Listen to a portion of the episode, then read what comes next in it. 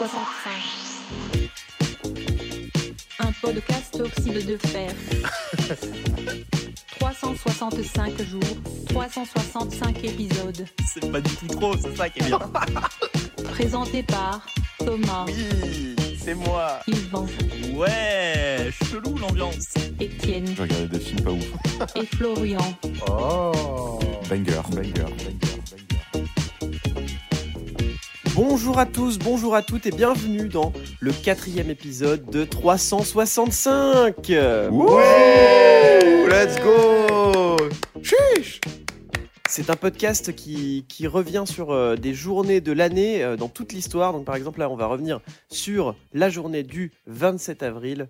euh, il me semble, oui, le 27 avril, et on va revenir sur tous les 27 avril de l'histoire, voir ce qui s'est passé. Tous. Euh, notre source préférée est Wikipédia. Notre seul ami. Mais euh, bien sûr, on, on est des gens sérieux, donc des fois on fait des recherches, des fois on n'en fait pas. S'il y a des fake news, euh, n'hésitez pas à nous le dire, à vous abonner et à nous laisser un petit commentaire en disant ça c'est une fake news. Alors euh, n'hésitez pas à, à laisser un petit commentaire, voilà, et laissez des 5 étoiles aussi. Et je tiens à débunker quelque chose de suite par rapport à la semaine dernière quand on a fait l'émission sans Yvan. Euh, du coup, on a parlé d'Andy Serkis et de, du fait que c'était l'acteur le plus rentable et tout. Vraiment, il a écouté l'épisode et il nous a envoyé un vocal ultra énervé en mode Quoi 19 Mais vous êtes des cons, il a fait Star Wars, il a fait le Seigneur Ouais, des Anneaux. J'étais méga énervé. Ok, Dwight. Je le mets dans le montage pour que vous vous rendiez compte. Ah oui, j'ai envoyé un vocal. oui, il y a un vocal. Ouais. Allez, OMG, je suis en train d'écouter 365 et vraiment 19ème Andy Serkis. Le mec, il a joué dans deux Seigneurs des Anneaux et deux Star Wars et il est 19ème. Vous êtes des malades, des grands malades. Évidemment qu'il était dans le top 10, mais évidemment, je vous déteste. Ok, Dwight Ok, Dwight Et du coup, j'ai même pas présenté un corps, et aujourd'hui on est avec nous Sinom Étienne, et Eh oui, c'est moi. et on a Florian, Ouais, salut tout le monde, ça va ou quoi Ou quoi, Koubet et on a le retour d'Ivan. Bonjour. Bonjour 365, Cécile. Et aujourd'hui, c'est moi, euh, Thomas, qui sera à la présentation. Et Bonjour euh, Thomas. Ah. Oh, la speakerine. on va commencer aujourd'hui. On va commencer très vite, en fait. Je, je, je perds pas de temps, pas le temps de niaiser, comme disent certains. C'est réel. Euh, en 1521, avec la défaite des troupes de Fernand de Magellan contre les autochtones Tagalogues, c'est pas euh, les Catalogues, c'est vraiment les Tagalogues, Ah oui, euh, ceux de la redoute. les, c'est, des- c'est les futurs Philippins. Euh, par contre, c'est long comme titre. hein. À la bataille de Mactan, Magellan y perd la vie. Vraiment, c'est, c'est le titre, je spoil toute la chronique. Oh non. C'est à qui C'est la chronique d'Ivan, non Non, c'est Non, moi. pas du tout. Ah non, c'est Étienne. Vas-y, Étienne. Ah à tiens, toi. c'est étonnant, je m'attendais à Yvan aussi. Ah, j'arrive juste après. Bah ouais, et comme quoi. hein.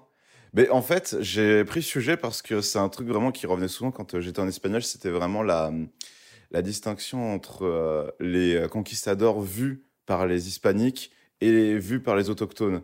Et du coup, tu te rends compte que vraiment, euh, plus tu creuses un peu, plus tu vois que euh, Fernand de Magellan, bah voilà, c'est quelqu'un qui était connu pour son courage, qui était connu pour sa détermination. C'était surtout un é- énorme euh, colonisateur qui euh, voulait convertir tout le monde.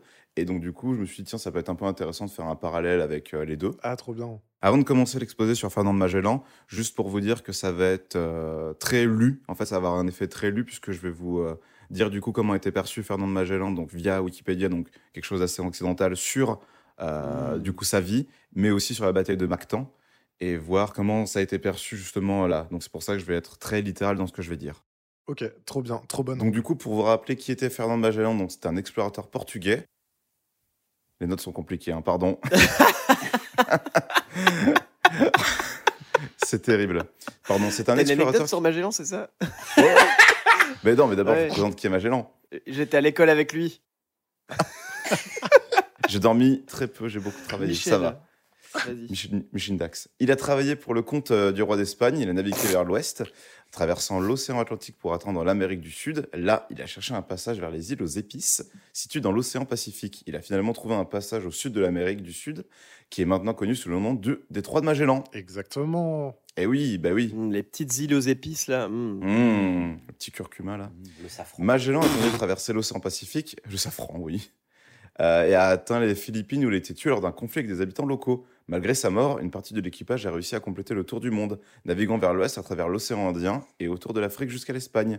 Magellan est reconnu pour son courage et sa détermination, ainsi que pour son rôle dans l'ouverture de nouvelles routes commerciales. Donc, C'est ce que je vous disais, c'est que vraiment, il est connu comme quelqu'un de bien, selon vraiment la source où tu lis. Donc là, c'était vraiment bah, Wikipédia. Et maintenant, j'ai creusé un petit peu plus donc sur cette fameuse bataille de Mactan. Et voici ce que j'ai trouvé. Ah, La bataille de Mactan s'est déroulée le 27 avril donc 1521 dans l'île de Mactan aux Philippines. Elle oppose les troupes espagnoles dirigées par l'explorateur portugais Ferdinand de Magellan et les guerriers indigènes menés par le chef Lapu Lapu. Magellan Ah. était arrivé aux Philippines avec l'intention de convertir les populations locales au christianisme et de prendre le contrôle de l'archipel pour le compte de l'Espagne. Il a tenté de convaincre Lapu Lapu de se soumettre à son autorité, mais le chef local, le tribal chief, a refusé de se soumettre aux Espagnols et a décidé de résister à leur invasion. Donc déjà, c'est quand même pas la même version. C'est quand même moins, ouais, euh, carrément. c'est quand même moins la courage et moins la détermination. Il était déterminé en tout cas. Est-ce que la poule à poule, on dirait pas le nom d'un d'un petit monstre dans Mario Ah, les, la- les laptops. moi, euh, pour moi, c'est un. Tu vois, il y, a les Goom- il y a les Goombas, il y a les la poule à poule, je sais pas, il y a... Je pense que c'est pile raciste. Voilà. ça ressemble. Toute une culture insultée. Ouais, je pense que c'est pile raciste. Bah non, les gars. Moi, c'est un monstre de Monster Hunter pour moi, mais voilà. Ah oui. Oh, le c'est- gros raciste là. En plus, tu joues à Monster Ah ouais, là, c'est Hunter. pas raciste. Yvan est d'extrême droite, vous l'avez entendu, euh, dans le... vous l'avez entendu dans le podcast. De toute façon, c'est toujours lui qui parle des nazis. Hein. Fallait bien se douter Non. de quelque chose.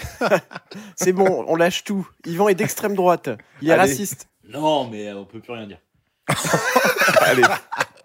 La bataille qui s'ensuivit a été brutale, a duré plusieurs heures. Les armes des Espagnols étaient bien supérieures, mais ils étaient en infériorité numérique et ont finalement été mis en déroute, comme les Américains au Vietnam. Comme quoi.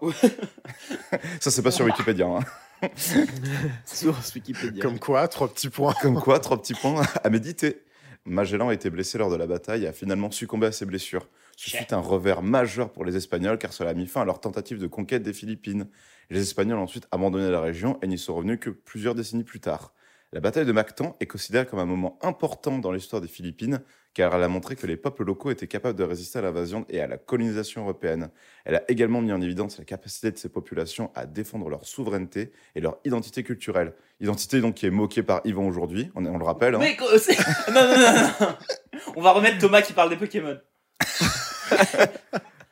Lapu-Lapu est devenu une figure emblématique de la résistance philippine à la colonisation et est aujourd'hui considéré comme un héros national aux Philippines. Bah, bravo. Donc voilà, ça c'est quand même une version de l'histoire un petit peu plus détaillée, un petit peu plus honnête, comme Oui. à chaque fois ce qui s'est passé avec bah, le Columbus Day aux États-Unis et, euh, et ça fait vraiment un parallèle avec aujourd'hui, vraiment bah, du Ouais, coup, cet, euh, Thanksgiving, cet euh. héritage qui est revenu. Oui, voilà, Thanksgiving, enfin tout ça c'est euh, c'est vraiment d'actualité. clairement. Mais même Magellan, euh, j'ai toujours trouvé que c'était une, une pure arnaque parce que euh, eux, le premier homme à avoir fait le tour du monde, ben non.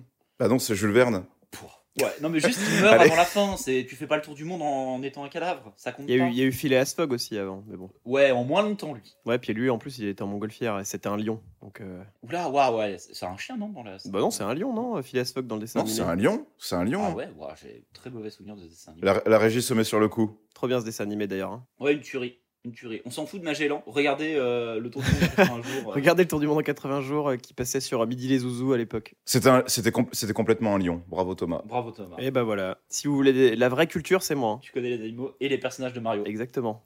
Les Goombas. Et bah écoutez, on va passer à la suite alors avec en 1578, je crois que c'est Yvan qui va faire le duel des mignons, donc pas les petits personnages euh, d'Illumination, mais euh, les mignons, euh, vous, vous allez comprendre ce que c'est. C'est un affrontement qui oppose plusieurs mignons du roi Henri III, et tu peux nous en parler. Tout à fait. Est-ce que ces, mi- ces mignons s'appellent Kevin Stuart Non Et ben en vrai, j'ai uniquement pris ça parce que ça me faisait marrer de, de, de penser au petit personnage, au petit personnage jaune. Et en fait, Oh là là. Oui, il est mignon comme tu comme tu le disais. En fait, c'est pas c'est un nom qui comme ça nous paraît euh, euh, nous paraît assez euh, enfantin. Mais alors à l'époque, non, les, les mignons du roi, ce sont ses- tout simplement ses favoris, donc ses amis. Euh, ça donne un, un statut euh, assez particulier euh, d'être un des favoris du roi, un des mignons du roi, puisque bah, on vous laisse un peu tout faire, puisque si le roi dit que vous avez le droit, bah, personne va, va reprendre le roi. Et euh, là, en l'occurrence, c'est un duel entre deux favoris, donc Jacques de Quélus et Charles de Balzac d'Entraguet. Euh, pour vous donner un petit peu l'i- l'idée, en fait, c'est que euh, Jacques de Quélus, c'est le grand favori du roi. C'est vraiment son, son meilleur copain. Euh, et il se permet un petit peu tout. Et euh, d'Entraguet, son, la personne avec qui il va faire le duel, euh, il- lui, c'est un, un peu un has-been. C'est-à-dire qu'il a été pendant très longtemps un des, un des euh, favoris du roi, un de ses mignons les plus, euh, les plus euh, euh, proches. Et bon, euh, c'est un peu passé euh, parce qu'il y a eu. euh, Voilà, ils sont moins potes. C'est un peu euh, Édouard Philippe de l'époque. quoi. C'est- Euh, ouais, pas à ce point-là parce qu'il avait aucun pouvoir, mais euh, il était un petit peu moins, euh, un petit peu moins reconnu par tout le monde comme étant quelqu'un d'intéressant. Donc, euh, Kélus, lui, par contre, le, le grand favori euh, euh, du roi. Et un jour, Kélus, qui se permet un petit peu tout, il voit euh, Dantraguet sortir d'une chambre, Euh, la chambre d'une jeune femme. Oh la Donc, honte. il se- Il, il se moque un peu de lui euh, et surtout des vertus de la jeune femme. Puisque, bon, bah, euh, si Dantraguet sort, c'est qu'elle doit pas être bien regardante sur qui rentre, quoi. Oh. Euh, ça passe pas trop pour Dantraguet, qui déjà euh, se dit bah euh, il a beau être le grand favori du roi, je vais lui apprendre un petit peu les bonnes manières, et en plus, bah au niveau de la du prestige, ce sera un petit peu euh, cool si je le bats en duel. Donc ça passe pas, duel, ils se disent ok bah rendez-vous demain, on sera le 27 avril, ça tombe ça tombe bien, pile pour le- l'épisode, et, euh, et je te défonce en fait. En gros c'est ça, ils se donnent vraiment rendez-vous, euh, ils se donnent rendez-vous place des Vosges Oh, Oh. bah alors, Cocorico. qui s'appelle pas à l'époque Place des Vosges, qui s'appelle le marché aux chevaux, puisque c'est là où on vend le- les chevaux. Très littéral, hein, les gens, à Ouais, l'époque. ouais, ouais, c'est beaucoup plus, parce que dans la place des Vosges, il n'y a aucune Vosges. Ouais. Euh, Pas une seule. On, pr- on préfère le signaler pour les gens qui seraient pas parisiens. Il y, a deux- il y a- Par- Gare de Lyon, il n'y a pas de Lyon, hein, il y a désolé. deux équipes en fait qui arrivent, puisque comme on en avait parlé pour, euh, si vous vous souvenez bien, il y a, il y a maintes semaines pour le- le- les duels de samouraï, bah là pour les duels de favoris, c'est pareil. Il faut des, des témoins. Ah, Donc euh, Jacques de Quélus, il ramène euh, Guy de Livaro et Louis de Morigon, qui sont des amis à lui. Après, les duels de, fa- les duels de favoris, j'ai vraiment, à chaque fois, j'ai l'image de gens qui se comparent leurs euh, leurs petits favoris sur le côté du visage. Les- les- Oui, leur aussi. barbe, leur barbe, ouais, non, pas du tout. qui se comparent Euh, leur barbe. Putain, joli favori, mon pote. Donc, Qu'est-ce ouais, que c'est Kélus beau, les avec Guy favoris. de Livaro et Louis de Morigon. Et euh, d'Entraguet, il arrive avec François de Ribérac et Georges de Schomberg. Ah putain, Euh. j'adore. Et ouais. Et donc, six personnes qui viennent. Les témoins qui sont là, donc juste pour regarder le duel et, euh, et euh, faire attention qu'il n'y ait pas de, de triche et que le duel se passe bien. Et ramener, euh, dans le pire des cas, s'il y a un blessé, euh, leur, euh, la personne dont ils sont témoins, euh, l'emmener euh, se faire soigner.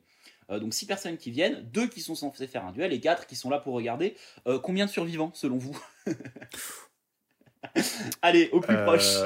Sur 6 en tout. Moi, je dirais deux. Sur six en tout. Moi, j'ai envie de dire 0. Bon, je vais dire 1. Il a gagné la Battle Royale, top 1. Ouais, eh bien, alors, on verra. Il y en a un de vous qui a euh, le nombre parfait. Alors, déjà, Oh là là. euh, personne n'est équipé comme il faut euh, pour un duel. C'est-à-dire qu'il n'y a pas, il y a pas d'équipement. Et euh, Kélus, qui est censé lui faire un duel, il a même pas sa dague. Il a oublié sa dague. Donc, grand favori du roi, Oh la honte. il, a, il a pas sa, sa dague. Euh, faut savoir qu'ils n'ont pas d'équipement, mais en fait, c'est tous des, des guerriers. hein. C'est tous des, ils ont tous déjà fait la guerre.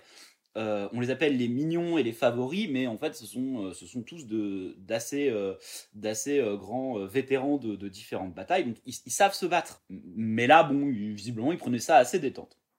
Ribérac, donc, euh, qui est un des amis de, de Destanguet, il essaye de, de, de- d'entraguer, pardon. Il essaye de calmer le jeu en disant Ouais, les gars, vous n'allez pas vous, vous faire un duel, euh, euh, c'est pas grave, euh, on se calme.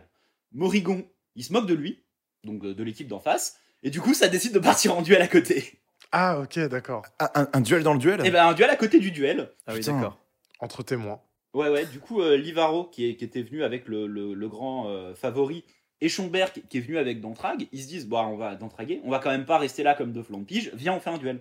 Vraiment, il se faisait chier, quoi. hein. Ouais, ouais, c'était. et alors, je vais vous le dire, parce que tous les duels se passent en même temps. Il n'y a, y a plus aucun témoin, tout le monde s'en fout, tout le monde se tape dessus. Bah oui, parce que là, du coup, techniquement, c'est pas legit. euh, les témoins n'ont pas de témoins pour leur propre duel. Oui, à c'est moins ça. qu'ils soient en cercle. Ouais, fallait, fallait Ah, regarder. si, mais après, de temps en temps, il jette un coup d'œil. hein. Fallait- En fait, il y avait plein de gens de toute façon qui étaient venus voir. Ils ont peut-être fait ça à la va-vite, mais en tout cas, c'est pas mentionné.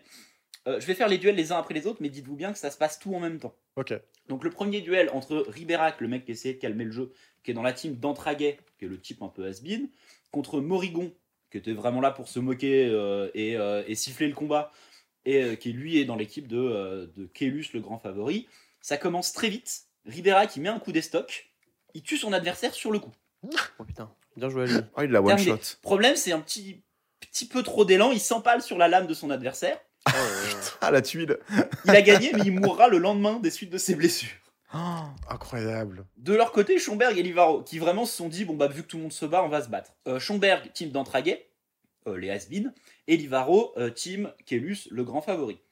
Euh, Schomberg, il met un grand coup d'épée dans la tête de Livaro. Il se dit c'est bon, j'ai gagné. Il prend un coup d'estoc en plein cœur. C'est euh, Livaro qui gagne et qui survivra à ses blessures, euh, mais qui Ah. restera euh, bon Blessure à la tête, c'est pas marrant. Donc ça fait un déjà, Ouais. un survivant. Ça fait un survivant. Et pour euh, le main event euh, de Estranguet contre euh, Kélus, donc Kélus qui a toujours pas sa dague, hein, euh, il a qu'une épée, euh, il va prendre 19 coups. Waouh. Parce qu'en fait, bah, c'est tout bête, mais il va, il va essayer de parer euh, avec son bras gauche euh, pendant qu'il se bat avec son, son bras droit.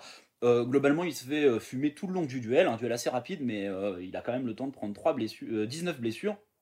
Et finalement, il abandonne. Ah, donc il survit. Euh, bah, après 33 jours, euh, non. Ah, ok, d'accord. 33 jours de très longue Donc, agonie. ça dépend de où tu, Ouais. où tu mets la limite. Où tu, où tu mets la limite Non, il meurt des suites du duel, donc il est considéré comme Mm. mort du duel. Euh, il, f- ouais, il finit par mourir 33 jours plus tard comme un dindon. Henri III, le Comme roi un de France, dindon. est, est détruit parce que son favori est mort. Et Estranguet a juste une petite blessure au bras. Ça va. Mais il a tellement peur des représailles qu'il finira par s- fuir Paris. Euh, résultat des courses, un duelliste est mort et trois témoins.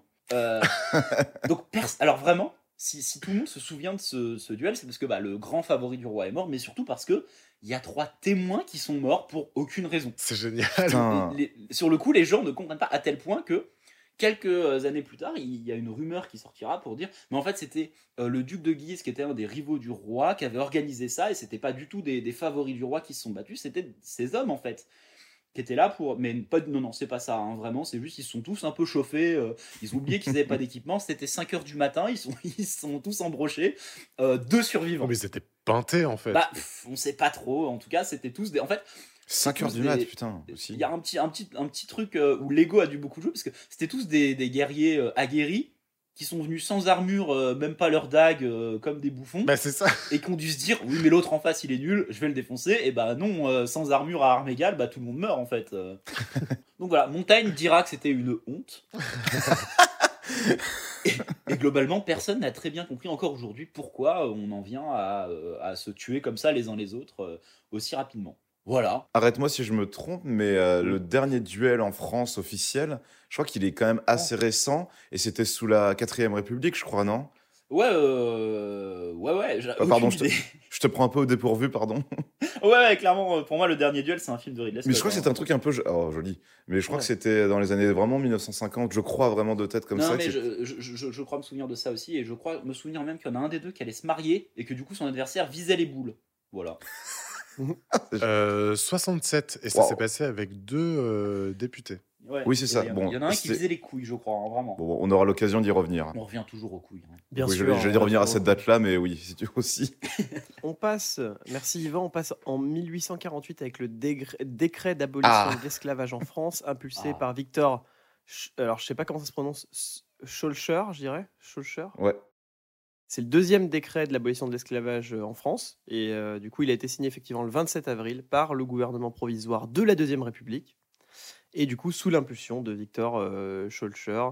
Et donc, c'est c'est un long combat qui aboutit enfin euh, et qui, euh, qui sera poursuivi ensuite euh, dans les colonies et en Europe. Donc, c'était, je pense que c'était important de le citer. Euh, petite anecdote sur euh, les décrets d'abolition d'esclavage, ou ça va non, ça va.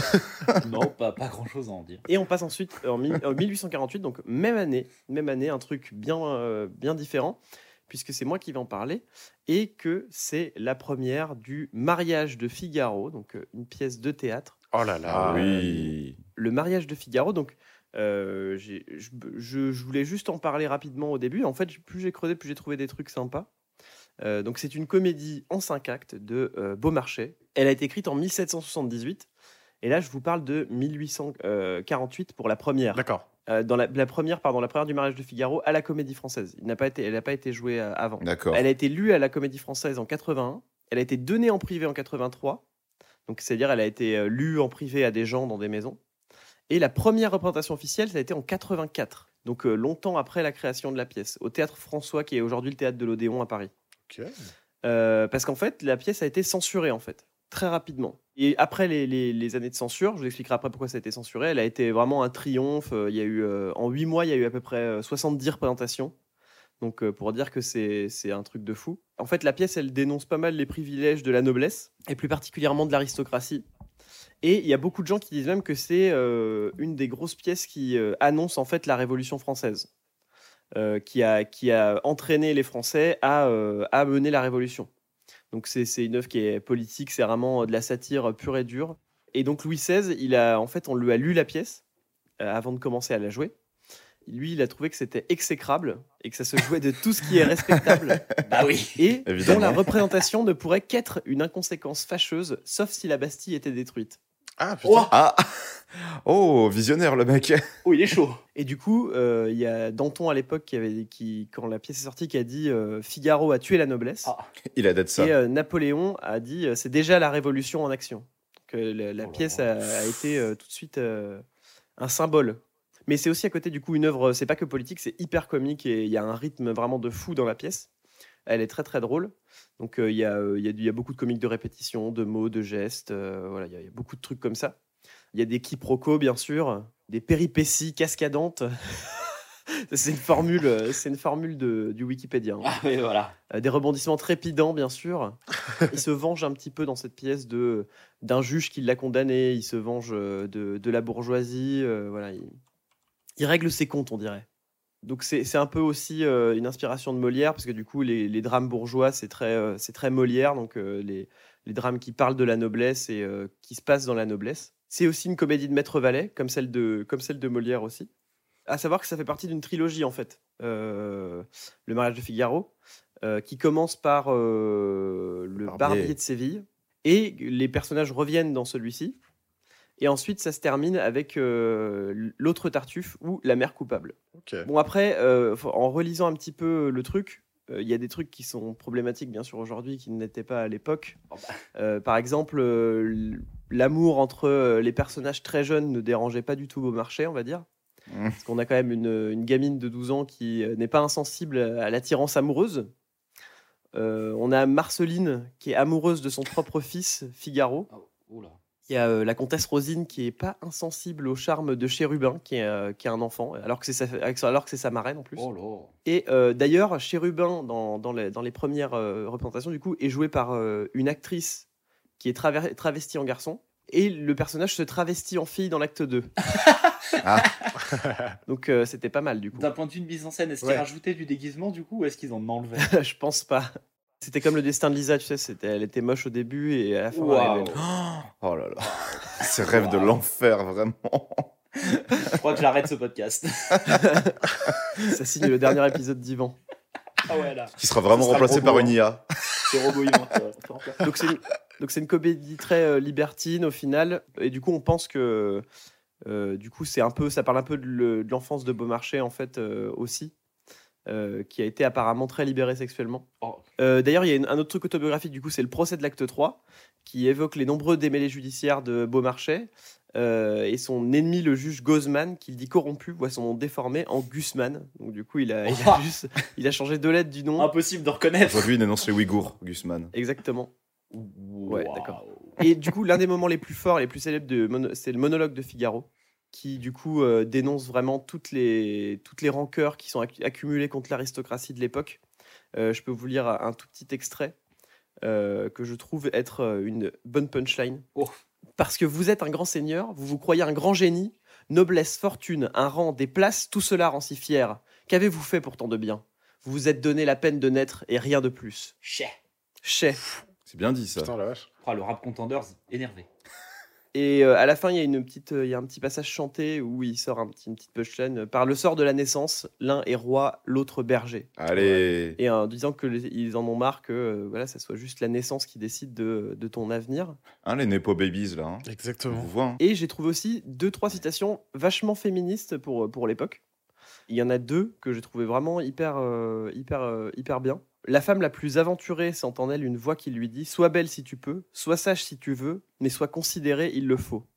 Et du coup, il se posait beaucoup la question de la place de la femme et de la considération qu'on lui porte. Et euh, la dernière est géniale, je trouve. Traitée en mineur pour nos biens, punie en majeur pour nos fautes. Ah Et oui. du coup, c'est euh, c'est Marceline qui dit ça en se faisant porte-parole de la cause féministe. Et je trouve que c'est des trucs, par contre, qui sont pour le coup assez modernes, alors que la pièce, euh, elle date d'il y a très longtemps, quoi, on va dire. Ouais. Mais en tout cas, voilà, gros succès ensuite. Elle a été d'ailleurs euh, reprise ensuite par euh, Mozart, qui l'a adaptée, qui l'a en fait, euh, qui l'a lu, qui l'a adaptée en opéra. Euh, sauf que moi, moi, j'aime moins la version de Mozart parce que du coup, Mozart a enlevé tout ce qui est politique. Tout ce qui est politique dans la pièce, il l'a enlevé. Et donc, du coup, ça devient. Moi, je trouve que ça devient juste un peu un vaudeville, quoi, du coup. Ah oui, bah oui. Ah Tu ok. euh, pouvais pas trop le laisser non plus, non Ouais, non, ils pouvaient pas trop le laisser en vrai. C'est c'est sûr que c'était c'était compliqué. Ah, il n'y a pas eu les, les bollocks de Beaumarchais. Parce que au fond, le, en fait, le- l'histoire, j'ai- j'en ai même pas parlé, mais en fait, l'histoire du mariage de Figaro, c'est très vaudeville, quoi. C'est au fond, euh, c- si tu enlèves tout le contexte politique, euh, c'est des histoires de, de tromperie, euh, c'est des histoires de, de mariage, d'amour et de tromperie. Donc, euh, c'est- c'est c'est peu intéressant, mais c'est tout le contexte politique qui fait que c'est une belle pièce. Et elle est très drôle, donc si vous avez l'occasion de voir, euh, C'est comme 365, si t'enlèves toute la politique, euh, c'est c'est du vaudeville. exactement. Oui. C'est du drama entre nous. Euh, il y a- D'ailleurs, il y, a le- il y a un film, il y a le film avec euh, Jean Pia qui est apparemment très très bien. Donc n'hésitez pas à le regarder. Moi, j'ai pas, j'ai pas eu le temps de le regarder, mais euh, mais ça a l'air très très cool. Est-ce que c'est vrai que euh, le journal Le Figaro s'inspire Oui. d'une des citations du mariage Fig- de Figaro et euh, Oui, la c'est- citation, c'est Sans liberté de blâmer, il n'est point d'éloge flatteur. Ouais, c'est ça. Et euh, on m'a- Exactement. je- j'ai retenu ça quand j'étais au lycée, mais j'ai jamais vérifié si c'était vrai. Est- Est-ce Si, que si, c'est c'est vrai vrai. Ouais, c'est vrai. Ok, Bien sûr, mec. très bien. C'est c'est contre fact checké. Ouais. Bah bravo. Et du coup, on va passer à la suite. Donc euh, avec euh, 1940, bon un truc euh, Oh, moins, euh, beaucoup Ah. moins sympa. On va passer très vite, hein, mais il fallait le dire quand même. Euh, c'est Himmler qui ordonne la construction d'un camp de concentration à Auschwitz, donc du coup le, le célèbre camp euh, qu'on connaît tous. Toujours Et, des points euh, Godwin hein, dans 365, hein, de toute façon. Ouais, bah, il y en a pas. bah, le problème, c'est que c'est tellement marquant en fait que euh, je pense que tout est, tout est balisé entre euh, 39 et 45. Je pense qu'à chaque fois, quasiment tous les jours, il y a une horreur. Donc, euh. Oui, oui c'est Oui, ça, c'est tu ça, peux toujours ouais. trouver un truc. euh, c'est ça. Ensuite, euh, 1951, Ace Frehley, euh, la, la naissance de. euh, naissance ou mort Ah Non, naissance de Ace Frehley, Frel- Frehley, je sais pas comment on dit. Frehley. Euh, Frehley, musicien américain, guitariste du groupe Kiss. Je sais pas votre rapport avec le groupe Kiss. Euh, bah, ma copine adore, voilà. Assez, assez médiocre. Très médiocre Je pour m'en l'un, ma copine branle. adore pour l'autre, et je m'en branle. Non, mais c'est c'est du, c'est du glam. enfin, c'est Et moi, pas- je dis, bon, ils ont du maquillage ou quoi Ouais, ils- je crois qu'ils ont- je crois qu'ils en ont. J'ai vu. Un truc bien plus intéressant, en 1953, c'est la naissance d'Ariel Ah. Dombal, réalisatrice, actrice, scénariste et chanteuse française. Elle fait tout, cette nana, c'est vraiment un arc. Elle a plusieurs cordes. Ah oui, qui a, qui a beaucoup de cordes. Ariel Dombal, moi j'ai j'ai vu son film, j'ai même acheté euh, son film avec un ami en, Oh là en commun. Quel film Le dernier Non, euh, je sais pas si elle en a fait un autre depuis, mais c'est le un qu'elle a réalisé, c'est Alien Crystal Palace. Oh, Et déjà, ce qui est bien, c'est que quand tu achètes la, le DVD, tu as des cartes postales avec euh, Ariel Dombal un peu en, en pin-up, euh, oh. qui prend la pose vraiment euh, pour envoyer vraiment aux personnes que tu adores. Voilà, Il s'est fait plaisir, Étienne. là. Euh, c'est pas moi qui l'ai gardé, c'est euh, l'ami en commun. On embrasse euh, Axel, bien sûr. Mais oui, oui, du coup, Alien Crystal Palace, euh, film horrible qui réalise, et vraiment, c'est euh, tout ce que tu peux espérer quand tu prends les mauvais côtés de euh, l'art euh, En général. avant-gardiste. Là. Non, mais le- oui, l'art en général, finalement. Et. euh, Bon, c'est très mal fait, très mal réalisé. C'est euh, euh, J'ai j'ai pas vu le film, mais si vous voulez un ordre d'idée, je vois à peu près à quoi ça ressemble. Vous regardez juste les réseaux sociaux d'Ariel Dombal, notamment ouais. ses vidéos qui sont hyper cryptiques. la, la chanson Saint-Sébastien. euh, regarde le bien Saint-Sébastien. Et puis elle avait fait aussi euh, un film parce que c'est ce que j'avais, c'est les deux seules œuvres que j'ai vues avec euh, deux et avec euh, Bernard-Henri Lévy Oh non, Ah, ouais, putain. non, ça- qui s'appelle le, Le jour et la nuit. Où Vraiment, bah, c'est un anard, mais c'est excellent. Si vous pouvez le voir, matez-le. Pareil, je l'avais regardé avec euh, cet ami Axel. Bernard Henri Lévy. Et vraiment, c'est euh, BHL qui, euh, qui est complètement amoureux de sa femme, donc Ariel Dombal, et qui le filme sous tous les plans, sous tous les angles, qui est vraiment une ode à elle. Mais le film est un enfer. Il y a Carl Zero qui cabotine comme pas deux dans ce film. Déjà, il y a euh, Carl Zéro dans le film. Déjà, il y a Carl Zero, exact. ouais, déjà, avec Carl Zero, il y a une montgolfière qui explose euh, Oh non, ils ont tué Phineas Fogg. avec un freeze frame. Ils ont tué Phineas, bon, bah, on a le titre de l'épisode, je crois. Phineas, Phineas Fogg qui coque euh, BHL. BHL, bien sûr. Mais voilà, voilà, c'est mes, c'est mes recos, le jour et la nuit, donc deux BHL avec Ariel Dombal et deux euh, Ariel Dombal en réal, c'est Alien Crystal Palace. Et l'album avec Philippe Catherine. Je sais pas ce que c'est votre rapport, euh, votre rapport à Ariel Dombal, Pas rien. mais euh, moi, c'est beaucoup de souvenirs de quand j'écoutais les grosses têtes euh, sur Oh. RTL, parce que du coup, j'ai, on a Ah eu. putain, bah ouais. On a eu une adolescence intéressante avec Florian où on écoutait toutes les émissions des grosses têtes tous les jours en replay podcast pour pas avoir les musiques. Bien sûr, on voulait que le jus, le jus du- Ah oui, des grosses têtes, Le quoi, substantifique jus. la moelle osseuse. Et euh, moi, c'est beaucoup de, de rire à écouter les gens se foutre de la gueule d'Ariel Dombal parce qu'elle était complètement chez père. Parce que du coup, chez Ruquier, dans Les Grosses Têtes, c'est souvent euh, que les, les, les chroniqueurs, les, les gens qui sont autour du micro, ils ont tous leurs personnages. Et du coup, il y a des fois, il invite des gens juste pour vraiment se foutre de leur gueule, pour le coup. euh. Et du coup, je pense qu'Ariel Dombal en faisait à peu près partie parce que du coup, à chaque fois, elle disait des trucs hyper chelous, cryptiques. Et euh, du coup, euh, eux, ils étaient morts de rire. C'est là que tu te rends compte à quel point le- l'ambiance est un peu toxique quand même. euh, Ah bah, quand t'écoutes ouais. les grosses têtes et tout, c'est vraiment du foutage de gueule en permanence. Quoi. Il y avait d'autres femmes à l'époque d'Ariel Dombal où vraiment c'était la seule qui se faisait Non, non, Oui, non, non, non, il bien y, a sûr. beaucoup de- il y avait beaucoup d'autres femmes. euh, Il y, Il y a avait Christine Marcella Bravo. Yacoub. euh, Ah oui, c'est vrai, il y a Christine Bravo, bien sûr. Ah oui, non, non, il y Bien a plein sûr. de- Ouais, ouais. euh, Isabelle Mergot. euh, Pardon. voilà. On va pas faire toute la liste parce qu'on en- je- on a écouté beaucoup d'émissions. et Parce tout, que c'est mais- la bande à Ruquier qui sont 400 aussi. On pourrait faire une spéciale. hein. Une spéciale bande à Ruquier. On pourrait faire un podcast entièrement consacré à Laurent Ruquier. Ouais, Ouais, t'imagines bah ça pourrait. Ouais, ou à une émission en particulier, je sais pas. Bref. Bref, en 1969, résultat du référendum puis d'émissions rendues effectives le lendemain à midi du président de Gaulle. Je vous ai compris. Voilà. Lui et moi, il écoutait le peuple. Oh, vous Euh, vous avez compris. Parce que moi, j'ai lancé une petite pétition pour que Macron soit destitué. Personne n'a signé déjà, donc euh, Ça faudra couper. Ouais, hein, mais faut euh, savoir, pour je crois que Mozart. c'était lui qui avait créé le 49.3, euh, donc après on s'en sert, bah, c'est normal. bah exactement. Enfin bref. Merci De Gaulle. Enfin bref, Enfin, Oh là bref, là. la, cin- la- Ça la dénonce. République- la cinquième République, hein, bref. on Ouais. déconne. Si vous nous écoutez, président Macron, on vous adore. Donnez-nous des subventions. Non. Franchement, non. Ah bon Bon, d'accord, on vous déteste en fait. On avoue tout. Démasqué. Je préfère être sponsor par euh, Red Bull que par Macron. hein. 1994. Waouh. Et donc du coup, ça, euh, c'était en, c'est en Afrique du Sud, pardon. Euh, la dissolution de- des régions du Bantoustan, qui, ont été créées- qui avaient été créées pendant l'apartheid. Premières élections multiraciales et adoption du nouveau drapeau national de cette nation arc-en-ciel, donc l'Afrique du Sud. Il est trop beau le drapeau. Ouais, il est trop beau le drapeau. J'adore le drapeau. Petite anecdote, j'adore le drapeau. Moi, j'adore les drapeaux en général. Ah non, pour le coup, il est vraiment magnifique. C'est un, c'est un- vraiment, il est, il est ultra stylé le drapeau de l'Afrique du Sud. Voilà, Voilà. Si vous voulez aller voir, tapez sur Google drapeau de l'Afrique du Sud. Petit Stylé. tips. Stylé Je vous entre donne une petite parenthèses. info. Si- pour- Si vous avez notre âge, vous avez grandi avec la Coupe du Monde 2010 euh, en Afrique du Sud, donc vous avez dû voir passer le drapeau plus d'une fois. Wow. Oh, oh, oh, When I get older. Oh, il connaît les paroles. bah ouais, ouais, ouais, c'était bien, hein, je l'aimais bien. Waka Ouais, elle était- Waka ah, E et- vraiment, pour le et coup. Tamina, Tamina, Mina, Mina. allez, ouais. Voilà. C'est pas la bonne. Retrouvez-nous euh, Concept Bar euh, tous les samedis pour le meilleur karaoké. Euh, 1995. Mais C'est Chirac qui arrive au pouvoir. Pardon Ah oui, Oui. aussi. Non, Bah pardon. oui, mais Et c'est- et c'est et c'est ma, ma naissance. Ouais, c'est- Ah bah oui. Quelle belle année. Cela dit, 27 avril, on n'est pas loin des. On est dans la période électorale. Ouais, on en C'est parlera peut-être un Je- jour. Préparez-vous, c'est soit avant, soit après. Chirac vient peut-être de, de devenir président. De sauver la France. Crac crac les Pour pommes. contextualiser. Ah, Crac, crac, Ah, crac, reconnaissance. crac. Oh, les Un- imitations. Ah, nager dans la Seine. crac. 1995. Ça, ça y est, c'est euh, TPC. Donc 1995, on a Nick Kyrgios, joueur de tennis australien. C'est Étienne, je crois, qui l'a euh, fluoté. Oui, c'est juste pour dire que je le déteste. Voilà.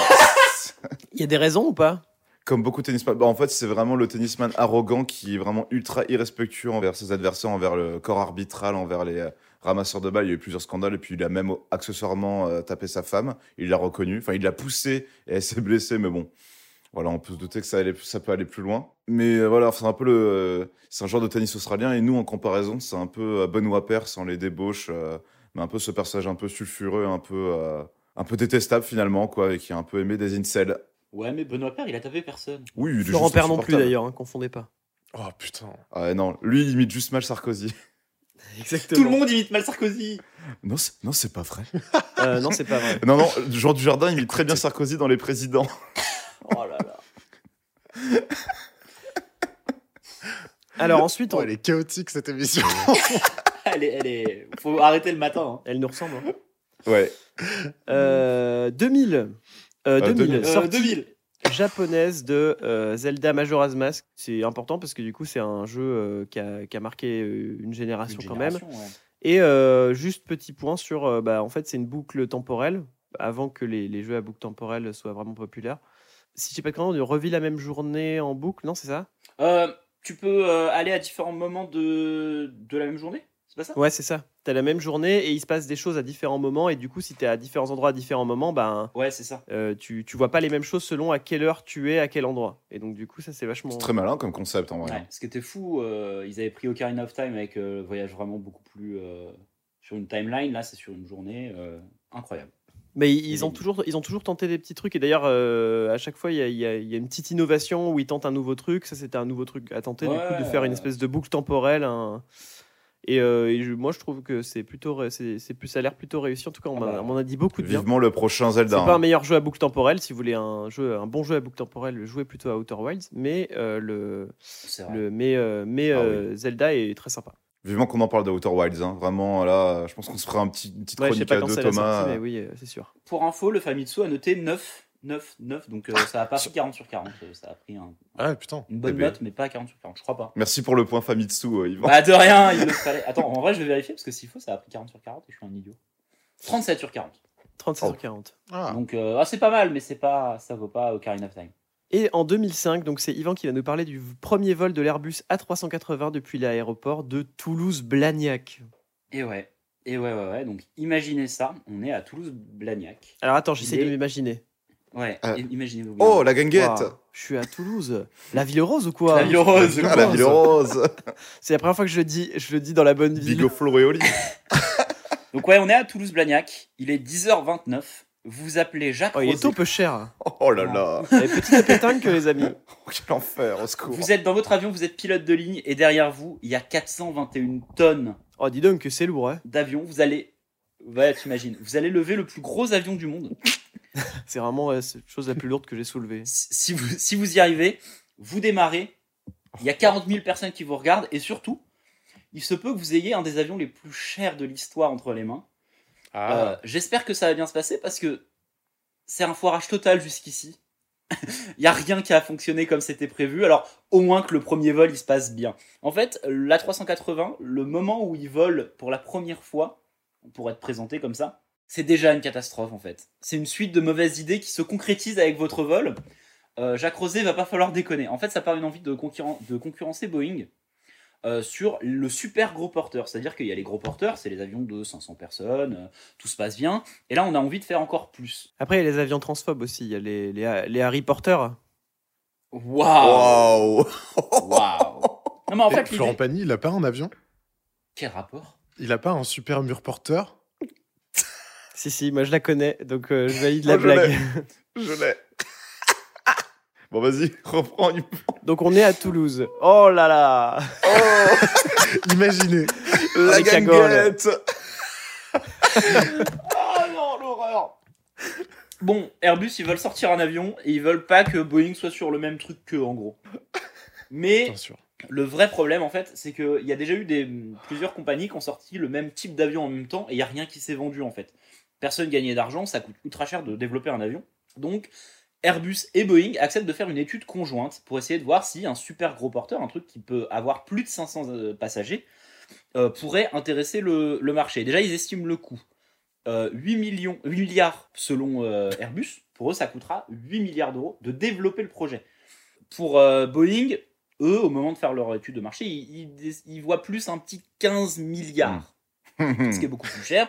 Et donc, Et selon la police. ah bah, tu verras, Boeing, Boeing abandonne complètement le projet 10 balles. Ok. selon eux, il y a, il y a plusieurs trucs. C'est que le, mar- le marché est pas prêt. Il y a personne qui voudra de ces avions-là. Et les coûts seraient beaucoup trop importants. Et pourtant, eux, ils partent avec une bonne base, avec les 747. Et ils- Souvent, c'est ce qu'ils font apparemment Boeing, c'est qu'ils prennent un avion déjà existant et qu'ils l'agrandissent ou alors qu'ils le modifient pour euh, quel- faire quelque chose de nouveau. Selon eux, Airbus n'a même pas une base. Ça va leur coûter mais tellement cher, ça, ça vaut pas le coup. Euh, chez Airbus, on n'y croit pas pour eux, l'étude de marché commune, c'était un moyen de, de, de dire à la concurrence, bah non, regardez, ça marche pas, et de faire son truc dans son coin pour Boeing. Ouais. Ce qui est pas vrai. Boeing, ils ont vraiment abandonné le projet, mais Airbus, ils sont en mode, non, non, non, non, j'ai j'ai vu, j'ai lu, j'ai lu dans ton bluff, Boeing, et on va le faire, notre putain d'avion. Et en plus, il y a Boeing qui commence à travailler sur un nouveau projet, ils font une étude de marché euh, solo, pour complètement autre chose, euh, selon eux, pour un truc un petit peu plus gros qu'un 747, mais en même temps, pas un super gros porteur. Sauf que Airbus lit ultra mal la, la stratégie de leur adversaire et ils se disent bah là c'est sûr ils font une étude de marché de leur, de leur côté, ils vont lancer un projet et nous on va être niqués, on pourra pas sortir notre gros avion. Donc ils rushent un, un gros avion Oh là là. euh, et ils veulles faire euh, vraiment le 380, la 380 avant tout le monde. En fait, ce que Oh, fait le Boeing, crunch du gros Ouais, avion. ouais, ouais, mais sauf que Boeing, eux, ils étaient en mode, bah, on peut pas faire un super gros porteur, ça servira à rien, on va faire un peu en dessous, un truc hybride entre nos 745, 747 et un très gros avion. On va faire un truc euh, middle que tout le monde pourra acheter. Donc vraiment, Airbus, ils sont en train de se lancer dans un projet pharaonique, alors que la concurrence fait un peu moins gros, mais que il- tout le monde a décidé qu'ils en voulaient pas de cet avion gi- gigantesque de toute façon. Donc un truc qui était beaucoup plus en rapport avec les demandes. Euh, Airbus commence à inviter un peu tout le monde, euh, surtout les acheteurs de Boeing, à venir voir un petit peu le projet et personne n'y croit. Donc en fait, le, le fait que Boeing déjà soit pas trop sur le projet et qu'ils aient décidé que ça valait pas le coup, tout le monde se dit bah donc ça vaut pas le coup. Parce que c'est Boeing, ça fait 40 ans qu'ils font des avions, ils ont sorti les meilleurs avions qui sont sur le marché. Clairement, si Boeing n'y va pas, c'est que ça sert à rien leur avion de merde. Et surtout, bah, euh, le Concorde, euh, c'est c'est pas un premier euh, projet hyper euh, convaincant. Euh, Mm. Personne n'en a acheté, donc en vrai, tout le monde s'en fout de votre avion Airbus 300, le l'A380, catastrophique. Sur le projet, ils font quand même leur petite présentation. Donc 73 mètres d'avion, quand même, c'est incroyable. Ils arrivent à le décoller du sol. 421 tonnes, c'est le plus gros avion à aller euh, en l'air sur de l'avion civil. Parce qu'avant ça, il y a quand même un avion qui a transporté une euh, navette spatiale en Russie. Ok. Donc, euh, mais c'était un avion euh, pas à, à, à portée euh, passagère en fait. C'était vraiment juste fait pour ce pour cette fusée. Alors vraiment, c'est un bordel. C'est trop cher. Il y a du retard et personne les achète. vous vous rappelez hein euh, Airbus disait 8 milliards, Boeing disait 15 Ouais, milliards 15 milliards. ouais. 15. combien ça vaut pour arriver déjà à la production de l'avion, genre juste le projet, en partant de rien, parce qu'ils ont rien. hein. Ils disent 8 milliards, mais ils en savent rien en fait, les mecs. Combien ça a coûté selon vous Au- donc euh, au total à la fin à la fin Je dirais euh, 30 milliards. Non, Ok, je- c'est 30 quand même beaucoup. milliards. Le double, je dirais. moi. Du coup, c'était estimé à 15 milliards, moi je dirais 19 milliards. Et Florian 20. 20 milliards. Ok. Alors, vous, vous allez voir, c'est, c'est, c'est un petit peu ça et en même temps pas trop. Vous êtes tous assez proches. En fait, si on part du 19 de, de Thomas, je crois que c'était Thomas. Non, et- c'est à moi. 19. Euh, toi, à 19. En fait, ça a On prend coûté les amis. 18,6 milliards. Hmm. Ok. Donc déjà 10 milliards de plus de, que ce qu'ils avaient prévu Ouais. hein, euh, chez, chez Airbus, juste pour vraiment que le, le projet se fasse. Oh la Par vache. contre, au total, ça a coûté 26 milliards, parce qu'il y a eu des Ah, retards j'étais et pas qu'il loin. a fallu, Ah bah et Eh oui, il a fallu euh, payer des pénalités, et qu'il y a des, des dépassements de coûts de, à droite à gauche. Euh, donc 26 milliards. Ils voulaient en vendre 2050. Ouais. Ok. C'est chaud quand même. Après, ils sont passés, hein, on va en vendre 1300, ce sera déjà pas mal. Après, ils se sont On en vend deux, ça serait bien. En vrai, 600, on passe pas trop pour des cons. En vrai, un petit 7. Combien ils en ont vendu Allons-y. Ah, bah vas-y, je dis 7 pour, euh, pour la blague. Attends, euh, au total, au total ou la première année Non, en tout, malheureusement. Moi, je dirais euh, 200. Moi je dirais une cinquantaine. Alors, ils en ont vendu 251.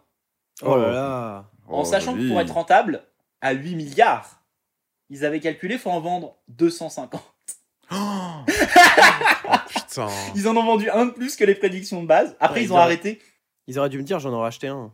Euh, ouais, mais ouais. Je savais pas qu'ils étaient Bah en alors. galère. La- C'est les Émirats Arabes Unis qui en ont acheté le plus. Tiens, tiens. Et même sur la fin, ils en avaient marre, ils en ont annulé 39 d'un coup.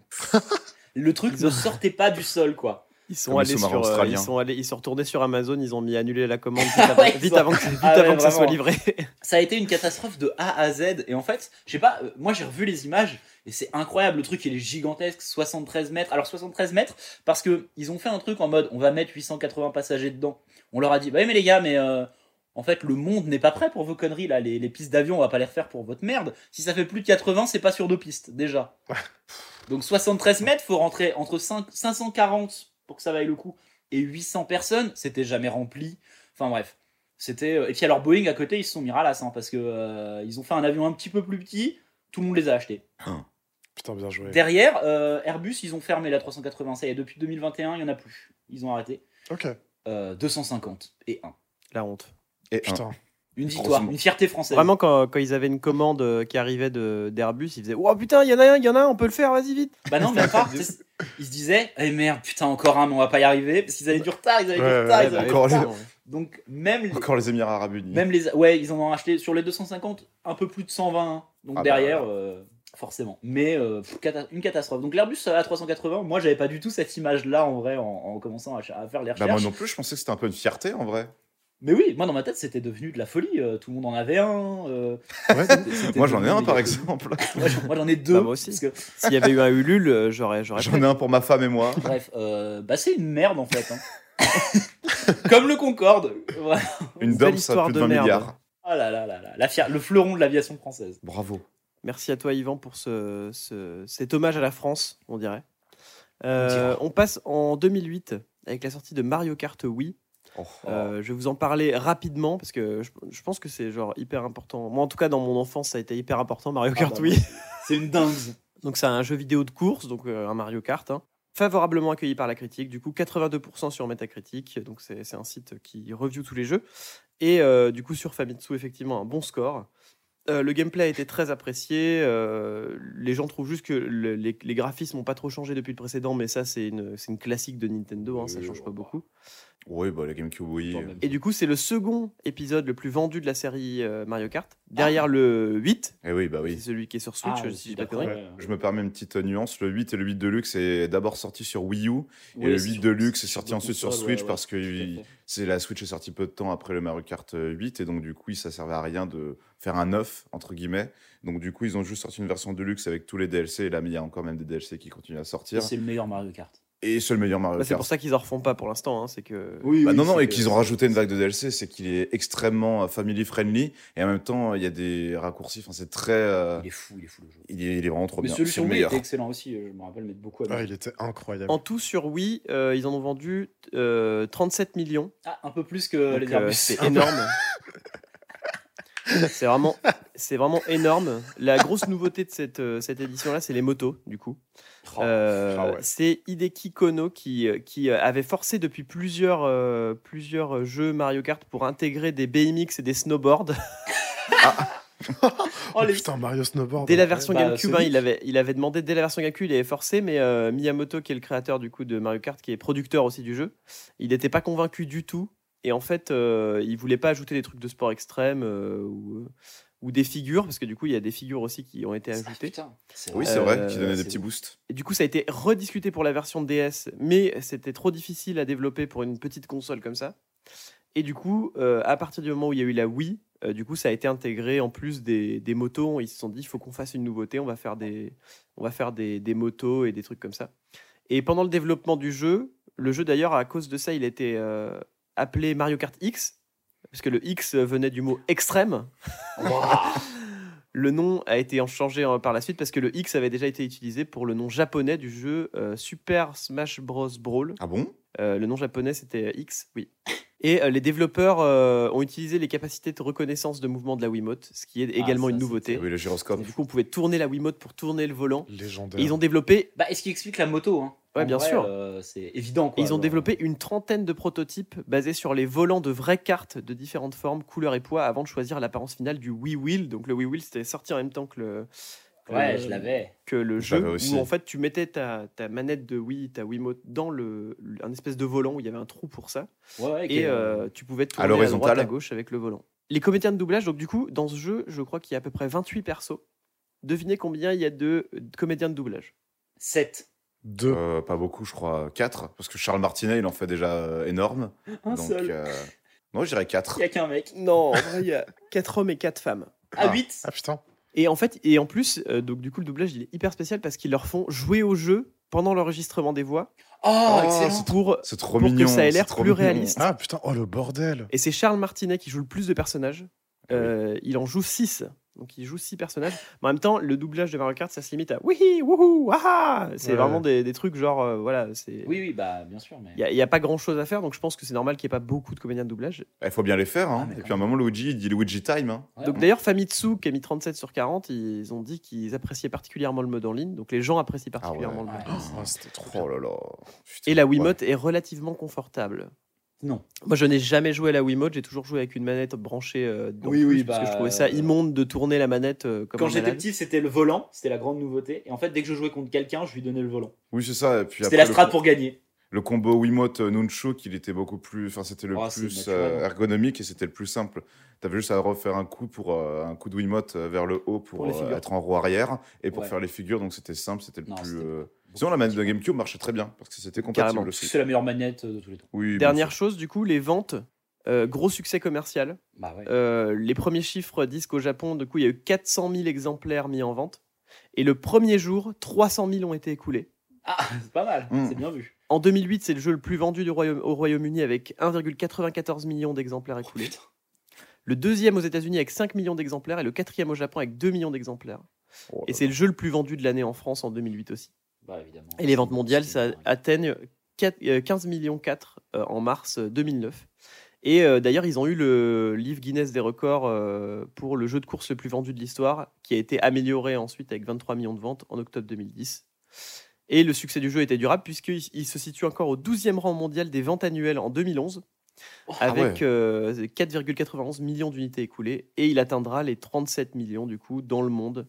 Ça fait la deuxième vente de la série derrière Mario Kart 8 Deluxe Eh oui. Bah, et le deuxième jeu le plus vendu sur Wii après Wii Sport. Du coup, Wii bah, Sport qui était, est euh, le- était Ah, premier Wii Sport s'était vendu avec la et Mario Wii, Kart donc 8 euh, était deuxième. Et c'est le jeu vidéo le plus vendu de l'histoire en France avec 4,8 millions Ah ouais, d'exemplaires encore vendus, soit plus qu'au Japon euh, qui avait 3,7 millions. Putain. J'ai pas putain. fact-checké si c'était toujours le, Ah jeu ouais. le, plus, le jeu le plus vendu de Mais en l'histoire même en, temps, France. enfin, j'allais chez des potes, tout le monde l'avait quoi.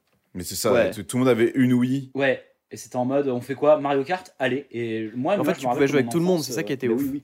Mon enfance, c'était vraiment de- d'aller chez des, des amis de mes parents euh, que on, s- on se connaissait pas trop. On discutait deux minutes à table, on voulait jouer à Mario Kart, allez. Et oui, et puis tu connaissais, t'avais ton perso préféré, enfin c'était simple. Oui, Quoi. c'est ça, et puis c'est- après, c'est jouer aux jeux Ah, vidéo. puis tout le quand monde t'es enfant, connaît les tout le monde, persos, euh, voilà, tout le monde s'amuse. euh, Qui se souvient par contre comment c'était dur à l'époque quand tu ramenais une Wiimote qui était à toi et que tu voulais la connecter avec euh, une Ah, autre c'était Wii un et bordel. tu Ah, devais oui. synchroniser, il y avait des espèces, il y avait une espèce Oui, de des magie à lumières. faire en appuyant sur 1 et 2 avec Oui, oui, un Ah, ça espèce clignotait. de faux bouton reset sur la Wiimote et sur la Wii Ah oui, c'était et trop pour chaud, mais connecter exact. et c'était et vraiment même aujourd'hui genre euh, je sais pas comment tu peux faire un truc aussi compliqué pour des gosses quoi alors que sur la Switch maintenant les Joy-Con t'as juste à le foutre dessus ça reconnaît d'un coup c'est brillant Ah, mais alors à l'époque c'était une Mais tannée la, la Wii, moi, je me souviens vraiment que c'était une angoisse de tous les parents du monde. De, je- j'ai jamais entendu une phrase liée aux jeux vidéo plus que la phrase mettez les dragons.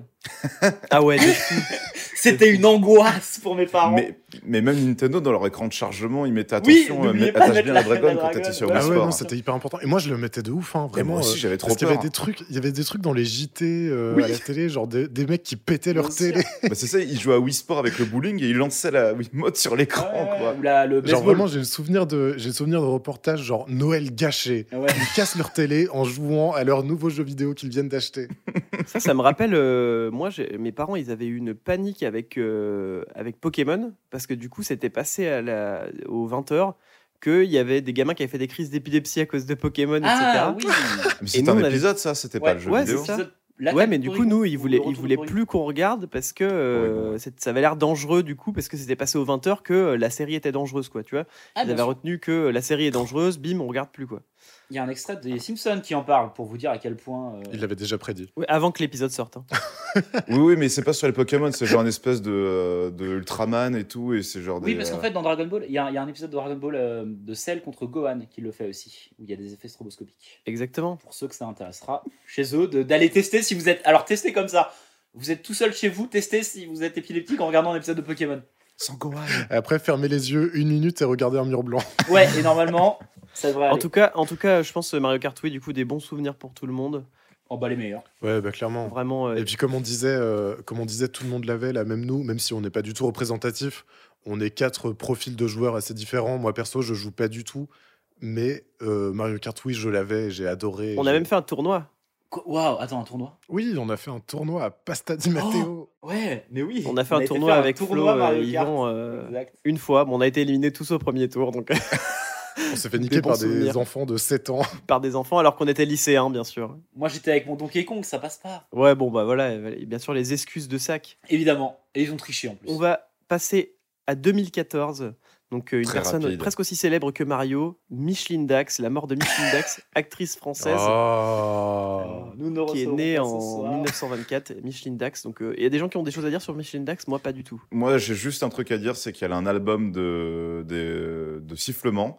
Et qui est vraiment. euh, Ah oui, très c'est vrai. sympa. Donc, Putain, elle, c'est vrai, donc elle- ça. elle rep- elle fait des reprises donc, de chansons connues, bah, par exemple euh, La Javanaise, La Vie en Rose, en sifflant.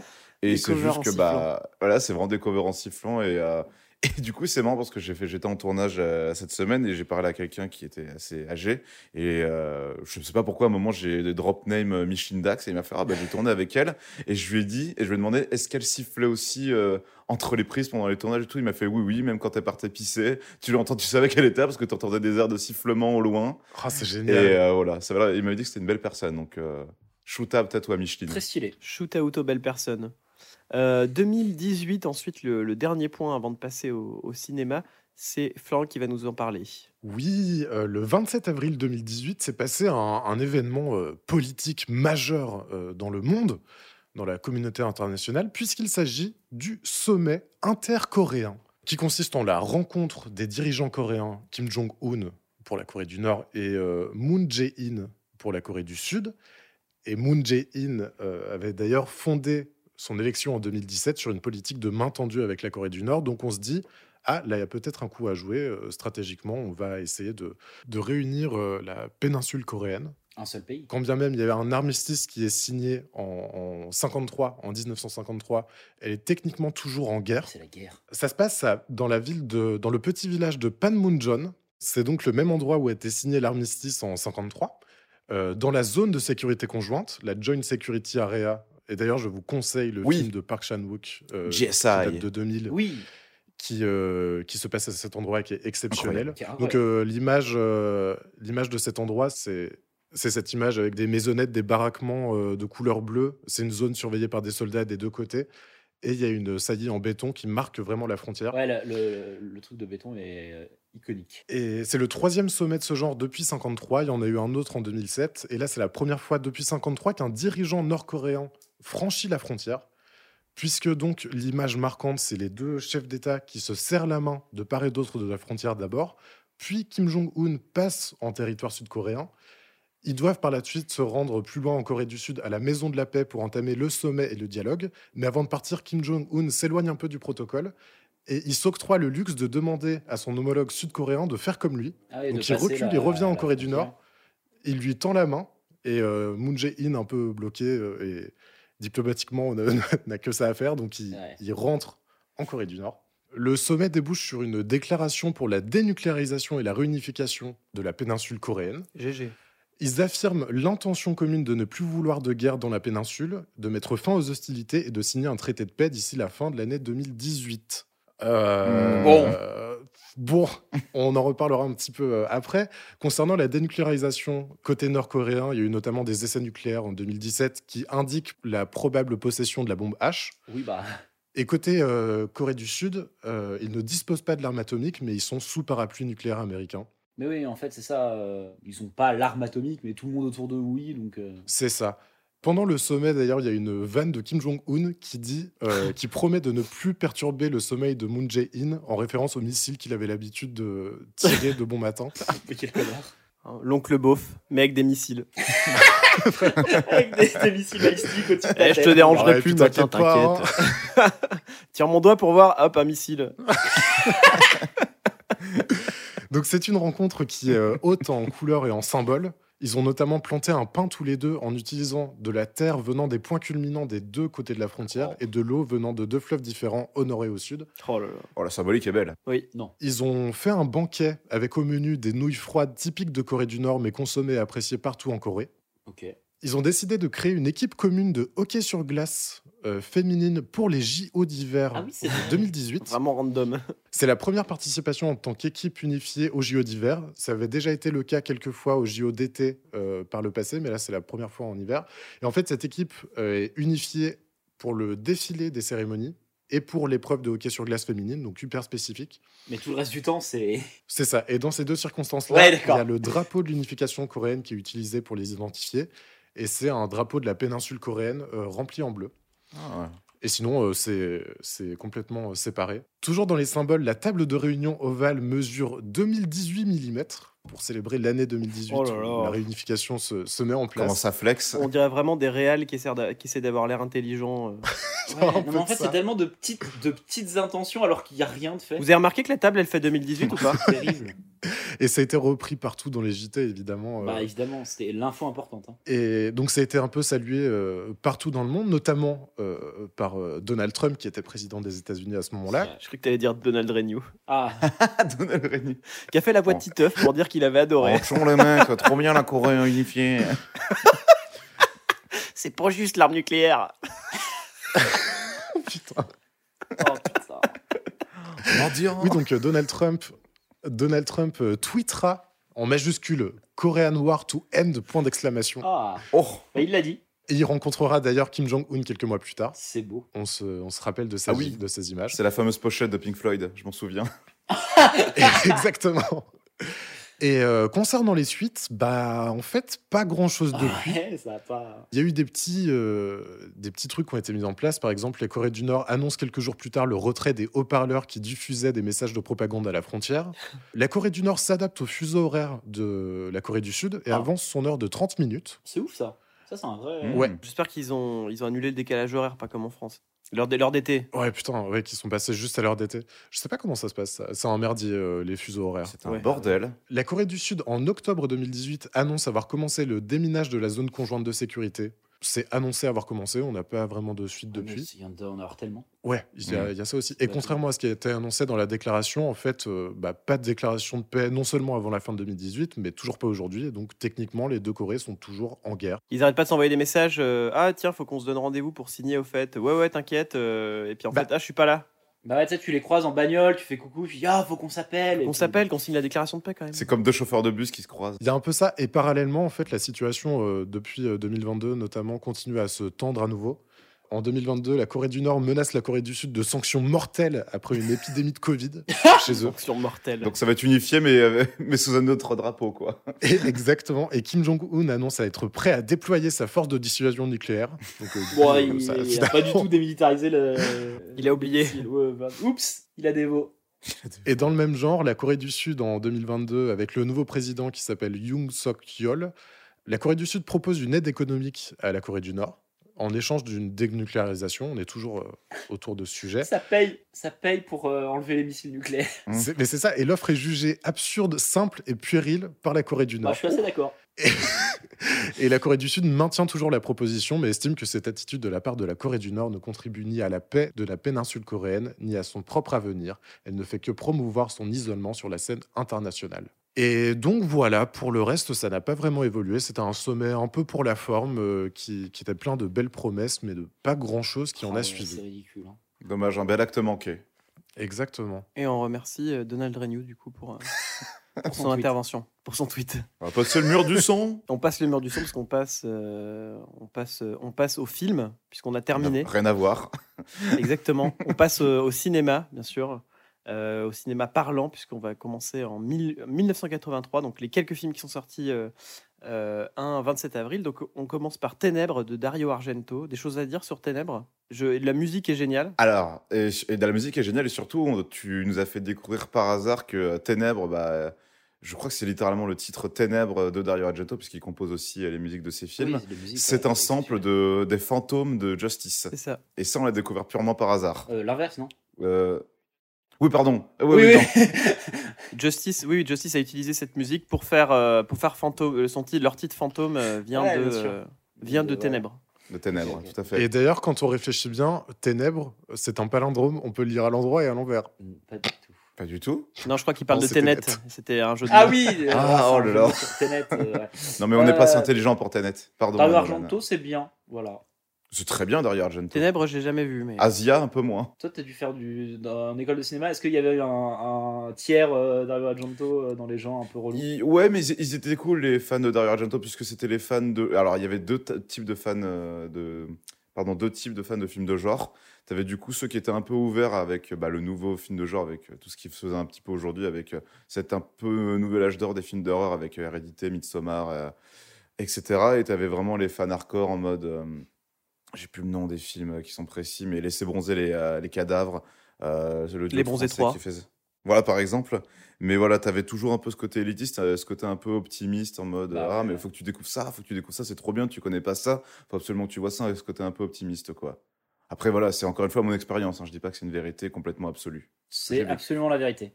1988, Matador de Pedro Almodovar. Donc, Almodovar, moi je connais pas beaucoup, j'ai vu un film en cours d'espagnol et euh, ensuite j'en ai jamais revu, je crois. Volver. C'était lequel Ouais, que t'as Bolvar, vu c'est de ça. Almodovar Ah bah Bolvar, oui. On était tous Bah ensemble, voilà, on l'a hein, tous ouais. vu au même moment, on l'a tous pas regardé. Ah voilà, Almodovar, hein, très bien. J'ai pas vu Matador, mais Almodovar, on aura l'occasion d'en reparler, mais c'est euh, Moi, c'est j'aime très bien. très bien. Ça va. Quatre mariages et un enterrement avec Hugh Grant. Pareil, vu. euh, j'aime bien. Sympa, c'est bon film en vrai. Bon, ah, très sympa. Bah, je l'ai vu, je l'ai vu il y a longtemps, mais j'avais kiffé. Ah non, non, très bon film. mais bon, Voilà. Euh, très bon film aussi en 2005, Triple X2, Ah, The Next exceptionnel. Level, avec Ice Cube, Samuel D. Jackson et Willem Dafoe. Oh, il y a- il y a Euh, Ice ça, je vais, Cube. en, je vais en parler très très vite, mais euh, c'est un nanar. C'est le meilleur C'est, film. Ouais. euh, de fou. et c'est- Et c'est assez étrange de voir un nanar comme ça en 2005 avec autant de budget. Donc Triple X2, c'est la suite de Triple X1 avec euh, Vin Diesel et Asia Argento. Et euh, bah, c'est pas bien du tout. C'est euh, Ice Cube, il cabotine, il joue très très mal. Samuel Jackson, il- heureusement qu'il est là parce qu'il soulève un petit peu euh, tout le, le mauvais acting du film. Même William Dafoe, il est là, mais il en a rien à pétax. Ah oui, il en a rien à battre. hein. Euh, les incrustes sont Évidemment. horribles. C'est un rythme insupportable parce que c'est tout le temps, tout le temps, tout le temps de l'action.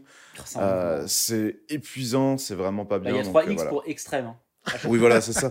Mario 4, Mario 4 triple X, hein, d'ailleurs. Ouais, Mario Kart triple X. Ils auraient dû, ils auraient dû. Ils auraient dû, ils auraient dû. Avec Vin Diesel, avec une moustache. Et Ice Cube, euh, bon, bon, bon musicien, mais très mauvais comédien. Euh, sur ces beaux mots, en 2011, on passe à euh, Thor de Kenneth Branagh. C'est un film. Tellement décevant, tellement décevant. Ouais, je- on m'a- on m'en a dit, on m'en a dit beaucoup de Kenneth mal. Branagh, il est excellent. Mais Kenneth Branagh, oui, il est bon. hein, Il a quand même Ouais, il est fait trop Harry bon. Potter et la Chambre des Secrets, qui je trouvais cool. Il l'a pas réalisé, il a, il a joué Mais dedans. non, c'est Ah Columbus. hein. non, oui, ça. il a joué dedans. C'est Pardon. Columbus. il a fait Hamlet euh, en théâtre Il filmé. est très bon comme acteur, je Ah oui, parle. en tant qu'acteur. Mais par contre, il a fait Hamlet. Hamlet Ouais, est et très même cool. euh, le premier, euh, le premier Hercule Poirot là, il est, il est incroyable. Ah oui, c'est vrai. Non. Le, le crime de Laurent Express Ouais, il est bien. hein. Non, il est pas bien. Oh, Il est- fan il de est Dario pas Argento, enfin, je t'ai reconnu. Et le Hamlet de 96 euh, avec Kate Winslet, euh, Robin Williams et tout. Franchement, le, il est incroyable le, le Après, casting. il a pas, il a pas un Frankenstein tout pourri aussi. euh Si, Ah, euh, c'est assez euh, mitigé. Ça, ça Ouais. me dit un truc, mais justement, moi je trouve ça assez hallucinant la carrière de, de Kenneth Branagh, notamment en tant que réalisateur. Oui. Qui passe euh, en l'espace de 10-15 ans de Hamlet en théâtre filmé euh, à euh, Thor, et qui est devenu Ouais, c'est hyper ouf. bankable en tant que- qu'acteur, et qui du coup a aussi de la crédibilité euh, progressivement en tant que réalisateur, et qui fait des, des projets de plus en plus euh, commerciaux. Oui, euh, ouais, mais petit truc sur euh, Kenneth Branagh. Moi, je- dans ma tête, je suis désolé, mais ça restera le méchant dans euh, Wild Wild West. Oui. Voilà, c'est tout. Et je, je peux pas me l'enlever de la tête, même quand je le vois dans Harry Potter, euh, je suis en mode, eh, Harry Potter, c'était Gilles de Roy, euh, c'est ça Ouais. hein ouais, c'est ça. Ouais, c'était Lockhart. Ouais, il est très très bien dedans, je trouve. Oui, mais t- c'est un bon acteur. Ce qui est quand même intéressant avec Thor en 2011, c'était qu'on est vraiment sur le début du MCU, vraiment qui commence à prendre de l'impact. Et il y avait quand même des intentions assez claires avec euh, ce que voulait faire euh, Disney et les films, euh, les films Roi Marvel. de Donc l'action. Iron Man, c'est une comédie Horrible. romantique. Thor, c'était vraiment un, un- une drama, bah, un drama euh, grec, tu vois, finalement. Donc il y avait quand même des volontés assez claires, au moins un peu artistiques, en tout en étant bankable, bien sûr. Mais du coup, le choix d'avoir pris Kenneth Branagh, qui est un dramaturge, c'était quand même pas anodin de prendre une histoire bah, de frère, de, fra- de fratricide, de, de pas de de tout ça quoi. Putain. Donc c'était Oui, quand de même théâtre. intéressant. euh, ouais. Oui, Bah, bah, c'est oui, ça, oui, ouais, c'est donc c'était- shakespearien. euh, Mais le truc c'est que bah c'est le pathos, c'est un peu ridicule, c'est euh, épiquement euh, raté. Donc c'est bien dommage. C'est un bel acte manqué encore une fois. Exactement. Et en 2016, on a Dalton Trumbo avec Brian Cranston Ah, euh, et Mr. Holmes avec Ian McKellen. Oh, quel film. Oui, génial. alors j- j'ai euh, sorti ces deux films parce que euh, 2016, pour moi, c'est vraiment l'année où je suis allé le plus de fois au cinéma. Et donc, du coup, j'ai vu beaucoup de films de cette année-là. Et Dalton Trumbo, c'est un peu le premier gros film de Cranston après euh, Breaking Bad. Et surtout, je crois qu'il est, il est salué, avait eu une nomination aux Oscars en plus. Donc, euh, encore une fois, une reconnaissance pour euh, vraiment le papa de Malcolm, qui est quand même parti de là et des quelques petites pubs un peu loufoques qu'il a fait pour Et finir des quand même. euh, Power Rangers, quoi. genre, Oui, c'est vrai, putain, aussi. Il, il part de là. hein. Deux Golden Globes, ouais, et un Oscar. Ouais, c'est ça. Une nomination aux Oscars. Oui, mais une nomination, c'est déjà. C'est déjà incroyable. Bah oui. Donc Trumbo, c'est l'histoire d'un scénariste bah, communiste avec toute cette histoire de blacklist euh, derrière. On en parlera peut-être un peu plus tard euh, dans 365, on déterra un peu plus tout ça. Et Mr. Holmes, c'est très touchant parce que c'est vraiment un téléfilm, mais pas dans le sens péjoratif, en mode dans le sens un peu du rythme, dans le sens un peu de la mise en scène, de la lumière, etc. Avec vraiment Ian McKellen qui joue un Sherlock euh, ultra retraité qui doit faire une dernière enquête un peu intime. C'est très intimiste, c'est très Oh, il mignon m'a fait et, chialer, ce film. et c'est vraiment très bien. Et puis bah, Ian McKellen, quoi. Donc, euh, Ah ouais, donc voilà. il est incroyable. Et ensuite, euh, enfin, en 2022, euh, Hit the Road avec Panayotis Pas- Pana, Pana Panahi Panapanaï, voilà. Oui, voilà, c'est un film, euh, c'est un road trip euh, iranien donc qui est très mignon sur une famille euh, qui doit sans cesse déménager. Et je vous le recommande parce qu'il a fait peu de bruit, mais c'est un peu euh, symbolique du vraiment du cinéma iranien. Et ça, c'est un peu l'iceberg du cinéma euh, en général. Quand tu t'y intéresses, bah, t'as le cinéma amé- américain en, en premier, euh, la partie immergée, t'as le cinéma français en dessous. Puis après, tu commences un peu à creuser avec le Japon. euh, les euh, films de- d'Europe de, l'Est, le film russe et puis aussi le cinéma iranien. Donc, euh, il y a un peu une reconnaissance de plus en plus. Et puis même maintenant, les distributeurs font de plus en plus aux films iraniens et le mettent beaucoup plus en avant. Et ça avait pas mal marché en France, en tout cas avec The Road. Donc euh, voilà, un bon film que je vous recommande. Eh ben, je le Ah. note. Ouais.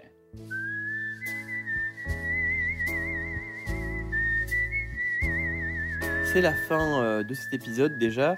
On va passer à la fête du jour, donc on souhaite une bonne fête aux Zita et aussi aux Amédée et ses variantes et aux Siméon et ses formes féminines euh, et aux Conwen aussi. Je connais, j'en connais pas, mais on leur souhaite euh, bonne fête Bien si du jamais euh, courage. il y en a euh, dans les auditeurs et les auditrices.